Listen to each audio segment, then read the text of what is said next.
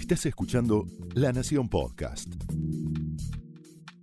A continuación, el análisis político de Carlos Pañi en Odisea Argentina.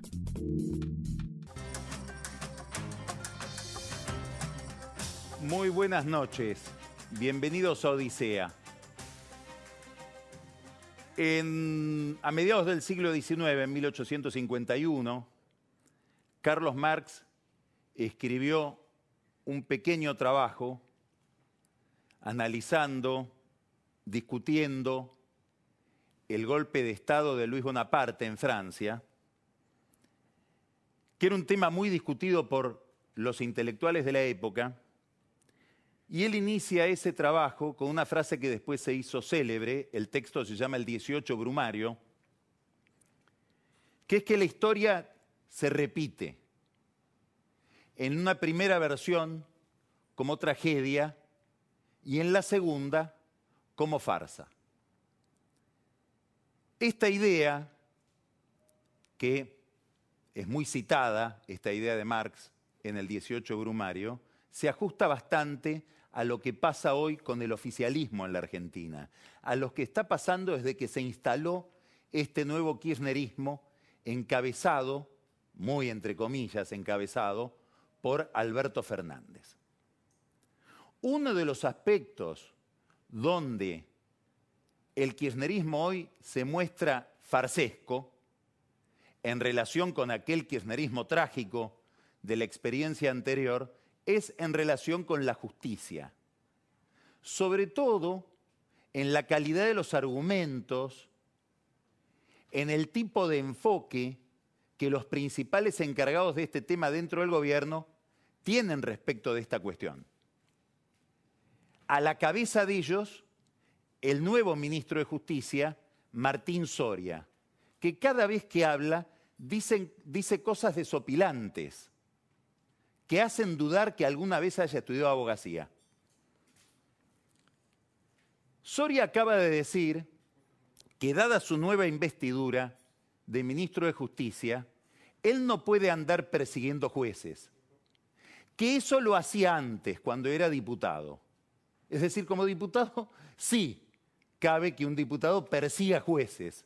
Ya la idea de que un funcionario público hable de perseguir jueces debería inquietarlo bastante a Alberto Fernández, hijo de un juez, 30 años profesor de Derecho, alguien que venera la Constitución, como suele presentarse Fernández a sí mismo. Tiene un ministro de Justicia que dice, yo cuando era diputado perseguía jueces. Ha hecho muchas declaraciones en las últimas horas Soria, entre ellas una entrevista muy interesante, sobre todo por algunas incoherencias y exabruptos que comete con Alejandra Dandán en el cohete a la luna. Dice varias cosas que son llamativas en alguien que ejerce o se desempeña como ministro de Justicia. Por ejemplo, que mientras hay muchos femicidios, los jueces federales se dedicaban, en vez de atender los femicidios, a visitarlo a Macri en la Casa Rosada o en la Quinta de Olivos. Es curioso porque los femicidios no tienen nada que ver con el fuero federal. Son crímenes que se dirimen, se juzgan, en todo caso se sancionan en el fuero ordinario. No tienen nada que ver los jueces que lo iban a visitar a Macri, cometiendo sin duda una inconducta, con el tema de los femicidios, cosa que tendría que repasar un poquito los libros para saber el ABC de su negocio en el caso de Soria. Pero comete otro error más importante. Y acá uno no está para cuidar los intereses de Soria, ni aconsejarlo, pero si tuviera un asesor de imagen o de discurso, le debería decir que en su caso no conviene atribuirle a nadie los defectos, vicios o incorrecciones de su padre, porque es algo que se puede volver en contra. En esta entrevista, Soria dice que Mauricio Macri, viejo argumento, es en realidad una reencarnación o una encarnación, una secuela, una repetición de Franco Macri y la relación que Franco Macri tenía con el Estado, con la justicia y con los impuestos. Hay que cuidarse de decir eso, Soria. ¿Por qué? Porque si uno aplicara el mismo criterio y dijera que el ministro de Justicia Soria es como es por cómo era su padre, habría que recordar que en el año 2002, apenas iniciado el gobierno de Dualde, el entonces jefe de inteligencia, Carlos Soria, el papá de Martín Soria, es decir, el Franco Macri de este Soria, jefe de inteligencia, llega al patio de las Palmeras, en la Casa Rosada, ahí estaban un poco desesperados Dualde, su ministro del Interior, que era Matzkin, algunos funcionarios más. La ciudad ardía en cacerolazos. En Olivos le estaban por tomar la casa al presidente de la Nación, recién instalado ahí por el Congreso. Entonces, para zafar de esa escena tan traumática, Soria propone, textual, tirarle un muerto al corralito. Y ese muerto era Domingo Cavallo. A partir de esa iniciativa, Soria se reúne con varios jueces, con Servini de Cubría, con Jorge Urso, con el juez Gabriel Cavallo, que ya no es juez, con Rodolfo Canicova Corral, y escuche este nombre, y con Claudio Bonadío, Estoy hablando del papá de Soria, no de Martín Soria, que no hizo nada de esto, ni habría que descalificarlo por las tareas de su padre. Y reuniéndose con esos jueces logra que Caballo vaya preso, termina Caballo preso en Campo de Mayo. Le buscan distintas causas y logran meterlo preso por la dimensión penal económica del contrabando de armas que se realizó durante el gobierno de Menem. Curiosamente, uno de los defensores de Domingo Cavallo en aquel momento era alguien muy identificado hoy con las ideas del gobierno, que es el abogado Maximiliano Rusconi, que entre otras muchas cosas, tareas académicas, un largo desarrollo profesional, es además abogado de Julio Devido. En aquel momento era abogado de Caballo. Es peligroso llevar determinadas peleas adelante en la Argentina si uno no tiene muy recorrido o muy revisado los antecedentes, porque todo vuelven, los nombres vuelven, las escenas vuelven, primero como tragedia, después como farsa. Entonces uno diría, si Macri es lo que era Franco Macri, Martín Soria es lo que era Carlos Soria, Martín Soria sería, correría por la sangre de Martín Soria el, vicio del lofer, porque muy difícil encontrar un caso de lofer por el cual después se lo juzgó a Carlos Soria, se lo investigó a pedido de Caballo, que esa prisión de Domingo Cavallo en los albores del gobierno de Dualde. Después Soria fue desplazado al cabo de una investigación donde quedó salpicado por el crimen de Costequi y Santillán. Es decir, que todo esto si se proyectara cosa que no hay que hacer, obviamente, solo estoy aplicando la lógica de Soria, no la lógica que me gustaría aplicar. Si todo esto se aplicara sobre Martín Soria, quedaría contaminado por todos estos eh, desaguisados de su padre. Hay otra dimensión curiosa en todo lo que dice Soria, donde también es una especie de boomerang, porque descubrió algo tan difícil de descubrir como que los periodistas suelen visitar en sus sedes a los funcionarios. Presidentes de la nación, jefes, de gabinete, ministros. Es una tarea habitual del periodismo. Bueno, Soria descubrió, revisando las audiencias registradas, de Olivos y de la Casa de Gobierno que Macri recibía a periodistas. Y en, un, en una maniobra de encubrimiento y clandestinidad los registraba en el libro de visitas, para que nadie supiera que esos periodistas se habían estado ahí también instigando alguna operación oscura. ¿Por qué esto no debería decirlo Soria? Y porque si uno le pidiera no solo el libro de visitas, que no sé si lo llenan, sino el WhatsApp Alberto Fernández, probablemente tenga más comunicaciones que Macri con los mismos periodistas que veían a Macri. Es más, a lo mejor uno sobreestima la inteligencia de Soria si piensa que Soria no le quiere pegar a Macri, que por algún motivo o instigado por alguien del propio oficialismo en una especie de fuego amigo al que le quiere pegar es Alberto Fernández, que vive hablando con los mismos periodistas. Uno extraña el viejo kirchnerismo, que era probablemente más feroz, probablemente más perverso, pero un poco más inteligente y más cuidadoso en la argumentación. Tragedia, farsa. Soria dice, las cosas que hago como ministro, entre las cosas que hago como ministro no puede estar perseguir jueces. Eso lo hacía como diputado. Podría decirlo de otra manera. Lo que yo hacía como diputado, que era perseguir jueces, lo dejé en manos del diputado Rodolfo Tailiade. Como ustedes saben, el diputado Tailiade también está en una embestida muy fuerte contra periodistas y contra jueces. Acá lo raro es qué le pasó a Tailiade. Porque si uno mira los antecedentes de Tailiade, aparecen cosas verdaderamente curiosas. Por ejemplo, durante buena parte de su carrera, él fue socio pero socio importante, inclusive con algunas sociedades comerciales, hay una empresa que se llama Tyser, era un abogado estrella de un estudio penalista muy importante, que era el estudio Pizarro Pose García Santillán. Ese estudio después se reconfiguró con otros socios. ¿De qué estudio estoy hablando? De un estudio de derecho penal muy ligado, de los más ligados a la defensa de corporaciones económicas, financieras, en materias como defensa de la propiedad intelectual, patentes, marcas. Es decir, un estudio de lo que uno llamaría, si uno fuera kirchnerista, uno diría abogacía neoliberal.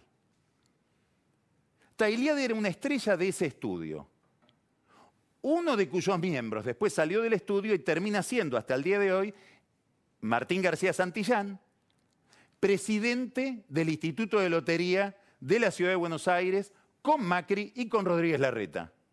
Podríamos decir casi que Tailiade tiene un pasado, si no macrista, filo macrista. Ahora, es raro por qué hoy odia con tanta pasión aquello que en su momento defendió. Si uno fuera Macri, ya no un kirchnerista, le diría, ¿qué hicieron de vos, Rodolfo? ¿En qué te han convertido? Aquello que Macri le dijo a Daniel Joly en uno de los debates. ¿Dónde está el eje argumental de esta embestida contra miembros del Poder Judicial?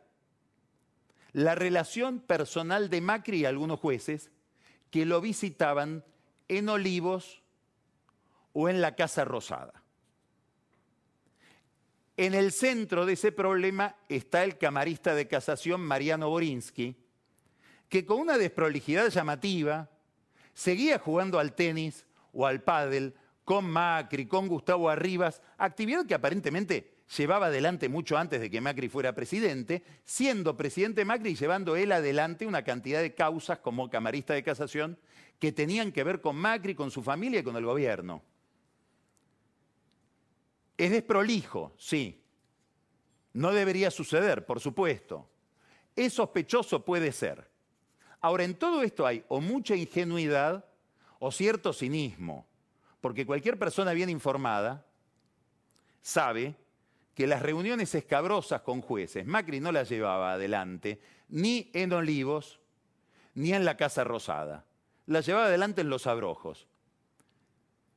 Tema que probablemente el kirchnerismo no quiere investigar porque aparecerían jueces amigos, como el juez Lijo, que muchas veces le explicó a algunos amigos de él ¿Por qué tuvo que procesar a un famoso empresario que tiene una muy mala relación con Macri a pedido de Macri? Esto no digo que haya sucedido, es lo que el hijo dice que sucedió. Todo esto da ahora para que el presidente del Consejo de la Magistratura, Diego Molea, que fue radical, fue masista y ahora, como Taileade, tiene la fe del converso y se ha vuelto ultra kirchnerista, pida información sobre qué jueces entraban a Olivos o a la Casa Rosada. Él pregunta por un juez en particular que tuvo varias reuniones con Macri, que es el juez Gustavo Hornos.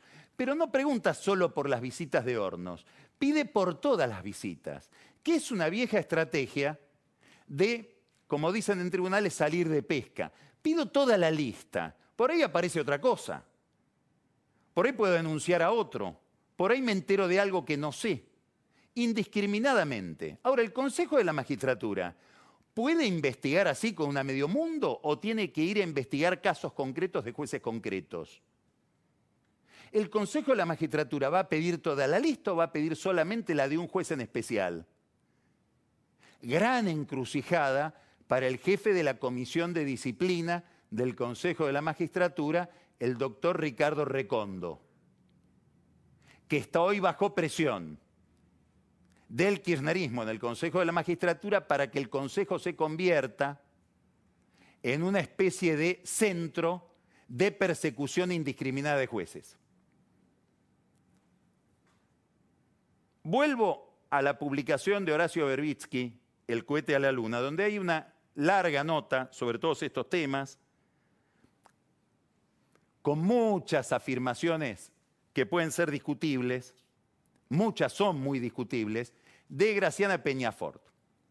Y ella ahí sostiene que en realidad toda esta prédica, en el fondo lo que se llama lofer, lleva un callejón sin salida si no se puede cambiar la corte. Y hay que agradecerle a Graciana Peñafort, que está al lado de Cristina en el Senado, la sinceridad de decir, nosotros en realidad el último objetivo es cambiar la corte, si tuviéramos el número. Ahora, si no se pudiera cambiar la Corte, y es muy difícil conseguir en las elecciones de este año modificar la composición del Senado como para que el oficialismo tenga dos tercios y logre cambiar la Corte, ¿cuál es la estrategia si no tiene ese remate? Muy sencilla, escrachar. Escrachar, exponer, debilitar, condicionar para poder tramitar el año electoral y posiblemente después del año electoral con un poco más de tranquilidad en materia penal. Esto también tiene un monto importante de cinismo. Toda esta construcción eh, eh, eh, discursiva del oficialismo respecto de los jueces, respecto del periodismo, siempre jueces y periodismo son la obsesión de los populismos, pero tiene mucho de cinismo, mucho de doble estándar, de doble moral. ¿Por qué? Porque si uno repasara la historia reciente, es muy difícil, muy difícil encontrar a alguien que haya implementado estrategias persecutorias, inclusive logrando la prisión de algunos compañeros de partido, ha pedido, recuerdo el caso de Juan Zanola en, el juzgado de Ollarvide, como Néstor Kirchner. Por supuesto, no se reunía con jueces en Olivos, ni en la Casa Rosada. Aunque es cierto que Ollarvide un día lo llamó a Olivos y le pidió para antes de fin de año no solamente su sobreseimiento en la causa de enriquecimiento ilícito que tramitaba Ollarvide, después Ollarvide dijo y se desdijo que Estiuso y su operador Javier Fernández lo habían agarrado del cuello para que se apurara con ese cierre de causa que involucraba también a Cristina Kirchner, sino que además le pidió a Ollarvide en esa reunión en Olivos el procesamiento de Sanole y el procesamiento de Macri en la causa por escuchas ilegales de Ciro James. Kirchner. Ahora, no necesitaba Kirchner reunirse en Olivos ni reunirse en la Casa Rosada, porque para eso tenía la Secretaría de Inteligencia, donde el Archer y Estiuso llevaban adelante esa tarea de gran presión sobre el Poder Judicial. Cualquier juez de Comodoro Pi sabe lo que significó la presidencia Kirchner en términos de presión con grabaciones clandestinas, con fotos inconvenientes, pescando los vicios o las debilidades de conducta de los distintos magistrados o fiscales. Hay que preguntarle a la familia Olivera, cuando le inventaron a Enrique Olivera cuentas en el exterior que no tenía.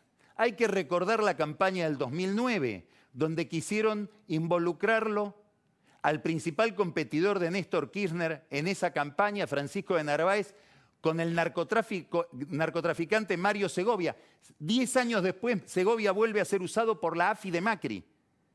Lo escuchaban a Segovia para escuchar presos kirchneristas. Es decir, pareciera que no hay mucha ruptura, sino más bien continuidad en un modus operandi intraclase política. Entonces, resulta un poco penoso que lo quieran vender como blanco y negro, como yo no tuve nada que ver y el problema es el otro. Es una forma de infantilismo que está en, en, el corazón de la polarización. La idea de que lo mío es todo blanco y lo del otro es todo negro. Esta es una de las falacias, olvidar el papel de Kirchner en la historia de las irregularidades judiciales y de la presión sobre la justicia. A la hija de Ernestina Herrera de Noble le arrancaron la bombacha compulsivamente para hacerle un ADN. Una operación realizada en el juzgado de Sandra Arroyo Salgada, jueza protegida de este uso, a pedido de Kirchner. O ni siquiera a pedido. Había que llevarle trofeos al jefe. La otra falacia es pensar que Macri durante su presidencia manejó la justicia prácticamente como una especie de genio del maquiavelismo político que Macri no es. ¿No tuvo nada que ver Massa en todo esto? ¿Cómo eran las relaciones de Massa y Bonadío? ¿Cómo eran las relaciones de Massa y Marijuán? ¿Cuánto tuvo que ver la propia justicia en un conflicto autónomo propio de su propia agenda con Cristina Kirchner, sobre todo después de la democratización de la justicia que es aquello llevar adelante con aquel proyecto que la Corte después le declaró inconstitucional, empezando por Servini de Cubría, que fue la primera en declararlo. ¿Cuánto tuvo que ver Ricardo Lorenzetti? ¿Cuánto Lorenzetti, como presidente de la Corte, no se vio a sí mismo como el líder de una especie de lavallato criollo? Que él ilustraba con su foto, la del juez moro brasileño y la de Bonadío. ¿Todo eso tiene algo que ver Macri o fueron otros factores con los que Cristina y sus acólitos hoy no se quieren pelear? Primero tragedia, después farsa. ¿Por qué es importante todo esto? Porque cuando la política se mezcla con la justicia y cuando en vez de discutirse el poder se está discutiendo también la libertad, todo el fenómeno electoral cambia de sentido. Se juegan otras cosas, no solamente la discusión respecto de quién nos representa o quién nos gobierna. Este es el drama que vive hoy la Argentina y por eso las elecciones van a estar cada vez más cargadas de tensión. Y por eso va a haber intentos, como empieza a haber ahora, de manipulación por lo menos del calendario electoral. Motivos para tener miedo electoral sobran. El primero es la inflación y sobre todo la inflación de los alimentos que pegan en el corazón electoral del oficialismo que es el conurbano bonaerense. Y la inflación parece no ceder. Viene alta en marzo, fue alta en marzo, viene alta en abril. Y esto le quita autoridad a Alberto Fernández dentro de sus propios aliados. Porque el programa no da el resultado esperado y todavía falta el ajuste de tarifas, donde sigue la discusión. En una entrevista que le hicieron en CNN en español, Ernesto Tenenbaum y Mario O'Donnell, Martín Guzmán defendió el ajuste tarifario que él piensa hacer, reducir los subsidios y discriminar entre quienes pueden pagar las tarifas y quienes no y merecen ser subsidiados. Tarea que lleva muchos meses. Implica un programa largo. Él debería lograrlo para mayo, que es cuando tienen que regir las nuevas tarifas. Sin embargo, alguien muy ligado a Cristina Kirchner, como el presidente del ENRE, Federico Basualdo, ya dijo, no, no, no, más de 15% de aumento no y dividido. El aumento podrá ser 7, 9%, no más allá de 15. Es muy distinto de los números que necesita Guzmán para cumplir con el presupuesto y con las cuentas fiscales que él tiene calculadas y que implica una baja importante de subsidios energéticos. En medio de esta discusión aparece una figura muy relevante en este tema por la gran influencia que tiene en Cristina, que es Axel Kisilov, que como gobernador de la provincia de Buenos Aires y responsable electoral del conurbano participa de la mesa donde se discuten las tarifas, que principalmente afectan a los habitantes del área metropolitana. Desde que Kisilov empieza a participar de esa mesa, por alguna razón extraña las reuniones no se realizaron más. Guzmán la suspendió. Por otro lado vemos cómo Massa y Máximo Kirchner filtran en los diarios las reuniones que tienen con el ministro de Economía, al que convocan como si fuera una especie de comisariato en el Congreso, con independencia de Alberto Fernández. Pérdida de poder de Fernández, disminución del poder de Martín Guzmán. Algo que recuerda un dicho de los brasileños. Dicen, esto parece la casa de una viuda, todo el mundo da órdenes. Este es el aspecto que empieza a tener en lo económico el gobierno de Alberto Fernández. ¿Dónde está el problema? Que también en este campo la tragedia se convierte en farsa. ¿Y cuál es el aspecto farsesco? Una contradicción que no tiene salida. Guzmán sostiene, y sostiene bien, y argumenta bien, que si uno no hace un ajuste en los subsidios, el déficit va a implicar un nivel de emisión tal que termina en un colapso cambiario. Va a haber una corrida cambiaria. ¿Qué está poniéndole Guzmán a la visión de la economía? Un poquito de mediano plazo, chiquito, de acá a enero del año que viene, no mucho más. Esta es una novedad porque el populismo piensa solo el presente. Ahora, claro, este es un populismo extraño, un populismo que tiene que hacer, al mismo tiempo que populismo, llevar adelante un plan de austeridad. Esto es lo que transforma aquella experiencia anterior de Cristina y Néstor Kirchner de tragedia en farsa. En este contexto aparecen las dificultades para un acuerdo con el fondo y aparece el discurso de Cristina, muy importante a tener en cuenta lo que ella dice, la deuda es impagable. Lo repite también Máximo Kirchner. Tenemos que pedir más plazo porque no se puede pagar esta deuda. Sí se puede pagar. Está previsto que uno haga una renegociación de la deuda, que no la pague. Lo que llama un rollover. Claro, hay que tener un plan económico. Hay que hacer determinados ajustes. Entonces, no es que no puedo pagar la deuda. Digamos la verdad, no quiero hacer los ajustes. Por eso no puedo pagar la deuda, porque si hiciera un plan económico medianamente racional, que es el que quiere hacer Guzmán, se podría renegociar la deuda. Todo eso ahora pasó para el año que viene. Este no es el único problema que tiene el oficialismo en medio de la campaña, la inflación, que Guzmán no logra bajar. El otro gran problema es la pandemia la pandemia sin vacunación o con enormes dificultades de vacunación. Este fin de semana los números son alarmantes, sobre todo en la capital federal. Ha habido 1.900 casos por día nuevos. Es decir, estamos superando los récords de la experiencia anterior. Y las vacunas no aparecen. Después vamos a hablar con Pancho Olivera muy detenidamente de esto.